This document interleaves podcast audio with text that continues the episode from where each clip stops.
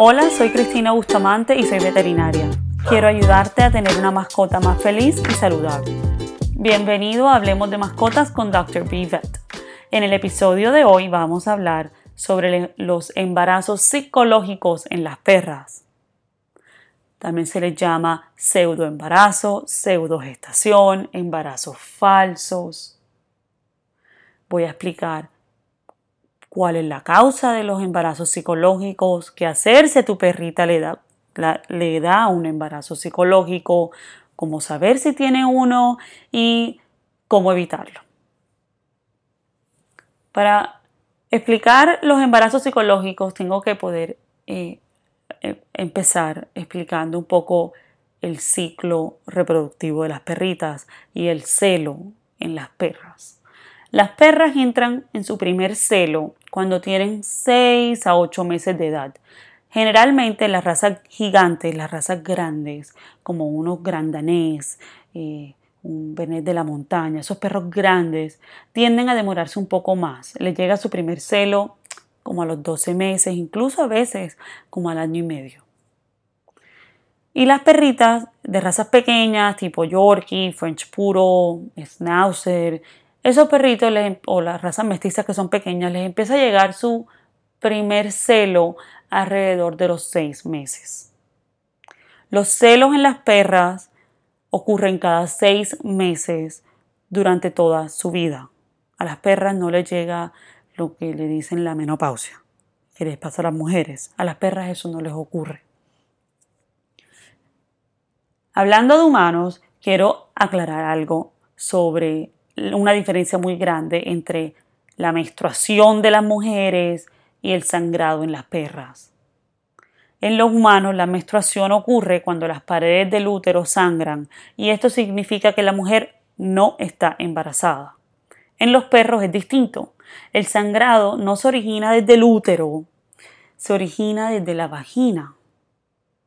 O sea, las perritas, como, imagínense como si las paredes de la vagina son las que sangran, más no en las mujeres que son las paredes del útero.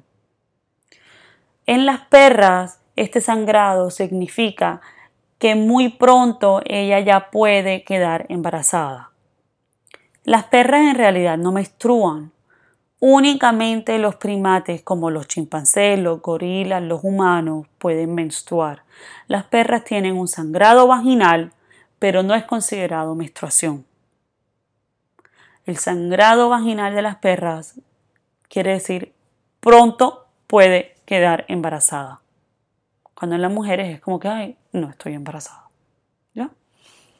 Durante el celo, cuando el celo empieza en las perritas, normalmente se les agranda la vulva y tienen un sangrado vaginal y los machos muestran interés. Generalmente al principio ellas no se dejan montar por los machos. Digamos que los machos muestran interés, pero ellas no dejan que tengan sexo con ellas. Luego, eh, cuando ese sangrado cambia a ser un sangrado de distinto color, como amarillito, otros colores, eh, empiezan las perritas a dejarse montar. Un dato curioso, en una camada, una camada de perritos pueden haber varios papás eso no tiene nada que ver con embarazo psicológico, pero me parece algo súper interesante. Y es que las perras pueden tener camadas de distintos padres. Eso podemos hablar mucho más del celo eh, en otro episodio, pero era importante para mí hablar un poquito de cómo funciona el celo en las perras porque tiene una relación muy importante con los embarazos psicológicos. El celo, como les digo, empieza cuando la vulva se agranda, los machos muestran interés, luego se dejan montar, las perritas se dejan montar o tienen relaciones sexuales con los machos cuando terminan su sangrado. Y al terminar su sangrado, en, en esos momentos que se dejan montar, su cuerpo entra en una fase en la cual comienzan a producir hormonas de embarazo. Estas hormonas de embarazo son producidas aunque las perras no estén embarazadas. O sea, se deje montar o no se deje montar de un macho, su cuerpo va a empezar a producir hormonas de embarazada. Si en realidad la perrita está embarazada, las hormonas van a continuar produciéndose. Un embarazo en perrita dura 58 a 65, 67 días. Pero cuando la perra no está embarazada, estas hormonas están presentes por hasta tres semanas y luego empiezan a disminuir. O sea, el embarazo psicológico es ese momento en el cual las hormonas de embarazo están presentes, pero la perrita no está embarazada. Y hay algunas perras que son más sensibles a estos cambios hormonales, a estas hormonas de embarazo que otras. El embarazo psicológico puede preocupar a las familias cuando empieza la perrita a mostrar cambios, tales como producir leche, intentar amamantar objetos, como a criar objetos. Y todos estos comportamientos los está haciendo porque está siendo guiada naturalmente por esas hormonas de embarazo que tiene en su cuerpo. Un embarazo psicológico se presenta cuando una perrita muestra síntomas de embarazo y no está embarazada. Pero el tener las hormonas de embarazo en su cuerpo, no estando embarazada, es parte normal de su ciclo. Simplemente hay unas que son más sensibles que otras. El embarazo psicológico puede preocupar a las familias cuando empiezan a mostrar cambios como empezar a producir leche o intentar amamantar objetos. Un embarazo psicológico se presenta cuando una perra muestra síntomas de embarazo y no está embarazada. Normalmente ocurre como dos o tres meses después de que estuvo comenzó el celo. Los embarazos en las perritas se pueden diagnosticar de distintas formas como, o sea, saber que sí está embarazada es exámenes de sangre, ecografías, radiografías. Pero si tú no estás segura si tu perrita tiene un embarazo psicológico o no, es importante que la lleves a su veterinario porque hay que hacer, diferenciar, es importante diferenciar si va a tener cachorros o no adentro porque sus cuidados son distintos.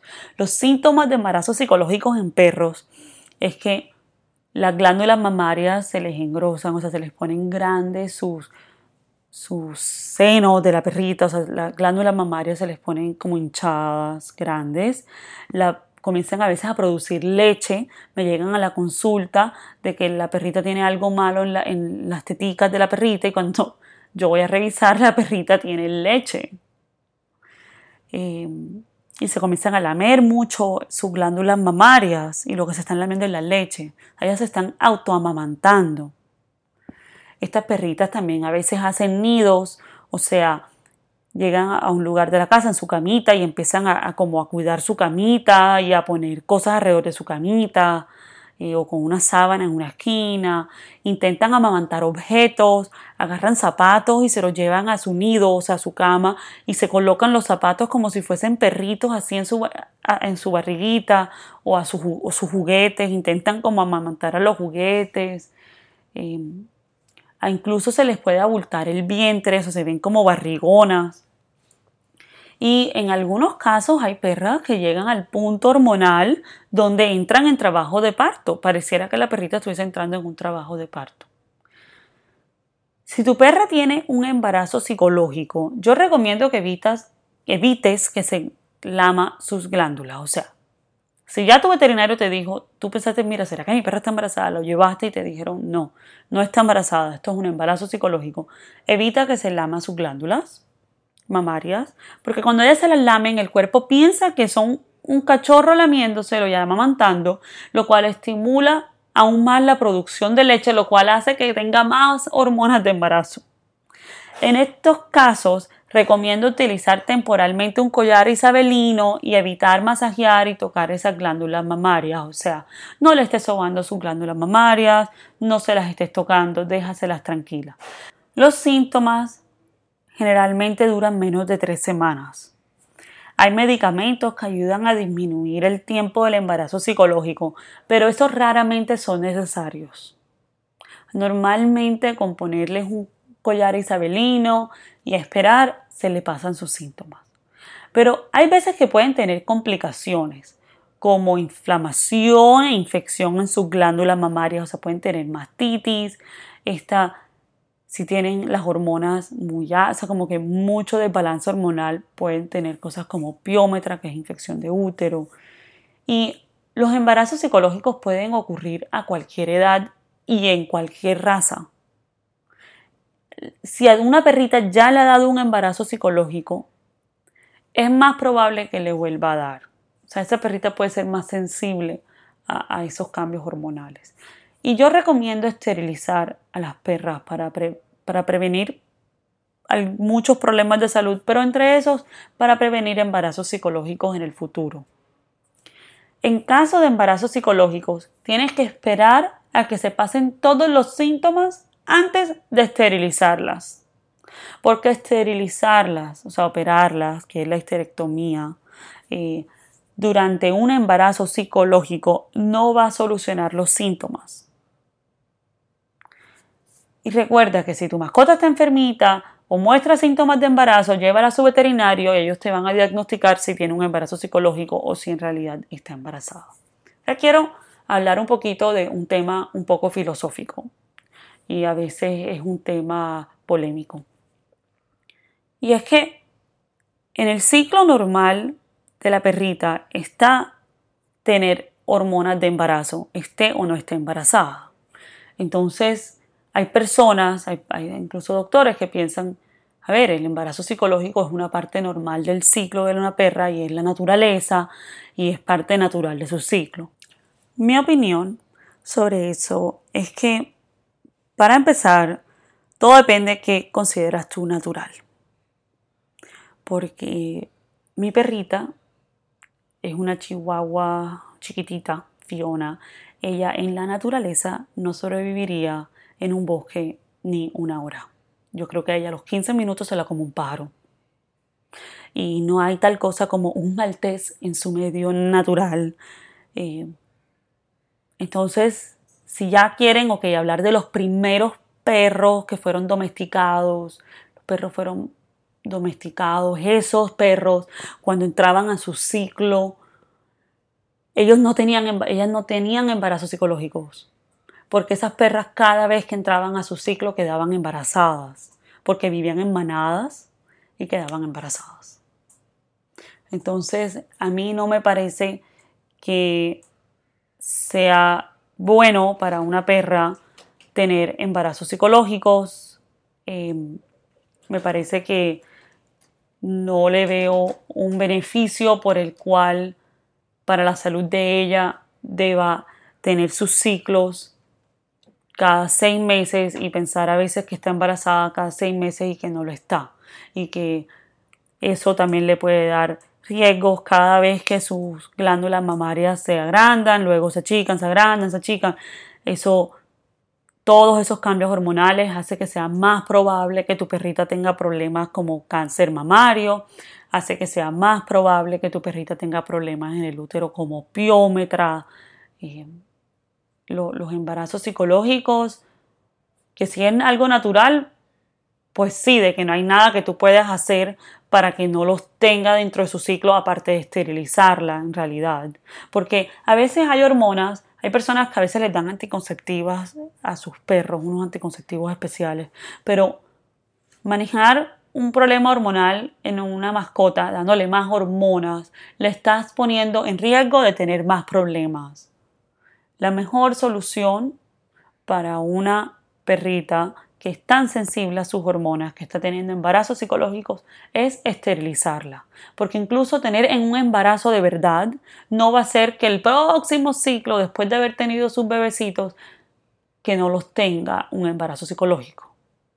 Ya, yo en verdad recomiendo que esterilicen a sus perritas eh, me parece que es lo mejor que podemos hacer para la salud de ellas y vamos a hablar en otro episodio los beneficios y eh, por qué los recomiendo, incluso por qué no se recomienda en algunos casos. Escríbeme en Instagram si te interesa saber más del tema de la esterilización y podemos hacer un episodio sobre eso. Y espero que este episodio les haya respondido sus preguntas sobre los embarazos psicológicos. Lo veo muchísimo me llegan muchísimas perritas, los dueños muy preocupados, comportamientos que a veces se tornan a veces también agresivas porque están como defendiendo su pequeño nido imaginario de su camita y resulta que es que la perrita está teniendo un embarazo psicológico y está defendiendo sus como crías imaginarias que son zapatos.